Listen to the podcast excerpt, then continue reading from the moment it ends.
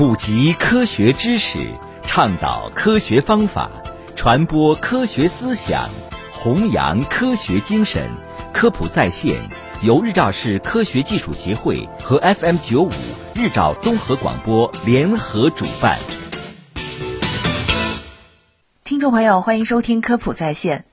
爱美之心，人皆有之，项链、手镯、耳坠都是女孩子装饰自己的饰品。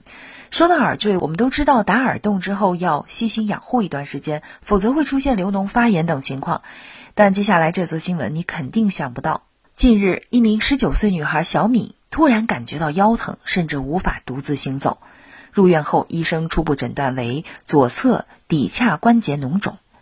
让人没想到的是，罪魁祸首竟是打耳洞。原来，此前小敏打完耳洞后呢，一直流水流脓，不过她却没在意。谁知拖了几个月后，竟导致自己差点瘫痪。那么打了耳洞如何处理才能避免发炎？如果想要打耳洞，最好选择哪个季节去呢？耳洞相关的炎症主要是由细菌感染引起的，细菌则来源于耳洞周围的局部皮肤表面，用于穿耳洞的器械以及佩戴耳钉。如果不对此进行充分有效的消毒，细菌就有可能趁虚而入，引发炎症。除了细菌感染，耳钉作为外来的异物，也会导致在耳洞部位发生防御性的炎症反应。另外，个别人群如果有饮酒、吃海鲜等饮食行为，也可能会引起感染。持续发炎可能会有什么后果呢？首先是疤痕疙瘩，如果耳洞发生感染而没有及时处理的话呢，则可能会长成瘤子。这个瘤子呢，就是疤痕疙瘩。一般情况下，疤痕疙瘩更容易出现在疤痕体质的人身上。但是如果伤口没有及时处理，普通人也都可能会长疤痕疙瘩。其实也就是疤痕组织，但是这种疤痕是具有生长能力的，能够持续变大，也不能自发变小消退。而且这种疤痕疙瘩还会有较为严重的痒痛感，如果不进行及时的干预治疗，将对工作和生活产生影响。疤痕疙瘩的治疗呢，需要手术切除，配合辅助放疗或者是注射治疗。打耳洞最好在什么季节呢？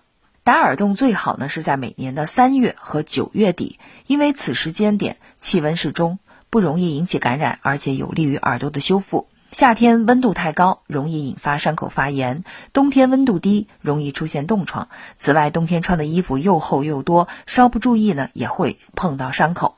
除了选择适宜的时间点之外呢，还有这样几点要注意。首先是换耳钉的时机。网上有传言，在打完耳洞后的三天要换耳钉，这种说法其实不甚科学，不必迷信急于换耳钉。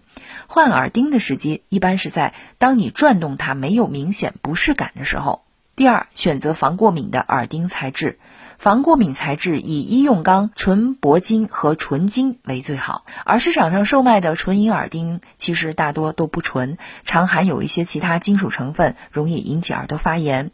第三呢，就是选择干净卫生的店铺打耳洞。打耳洞虽然很简单，但是如果在一些不正规的店铺打，有可能会诱发感染。第四就是切记在。耳廓、耳屏处打耳洞，因为这些部位有软骨，打耳洞的时候更容易诱发感染，严重的还会导致软骨变形、坏死，甚至引发瘫痪。如何避免耳洞感染呢？通常打完耳洞一周内，应该注意预防耳洞感染，应该保持耳垂处干燥清洁，洗漱时尽量不要接触污水污物，睡觉的时候避免造成耳部挤压，保持耳洞干燥通风。如条件允许，还可以每天以百分之七十五的酒精给耳洞消毒。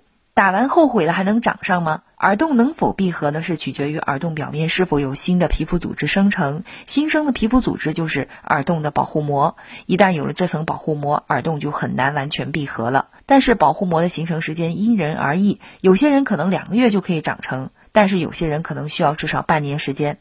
一般来说呢，如果刚打完耳洞就后悔了，那还有机会长上。如果不想让耳洞闭合的，需要在打完耳洞后戴着耳钉，时不时的戳一戳。如果想让耳洞闭合，在刚打完耳洞不戴耳钉或耳坠，耳洞呢就可能会长死。但是如果穿完耳洞有半年以上的时间了，那就很难再长上了。好，以上就今天科普在线内容，感谢收听。想获取更多的科普知识，请下载科普中国 APP 或关注科普中国微信公众号。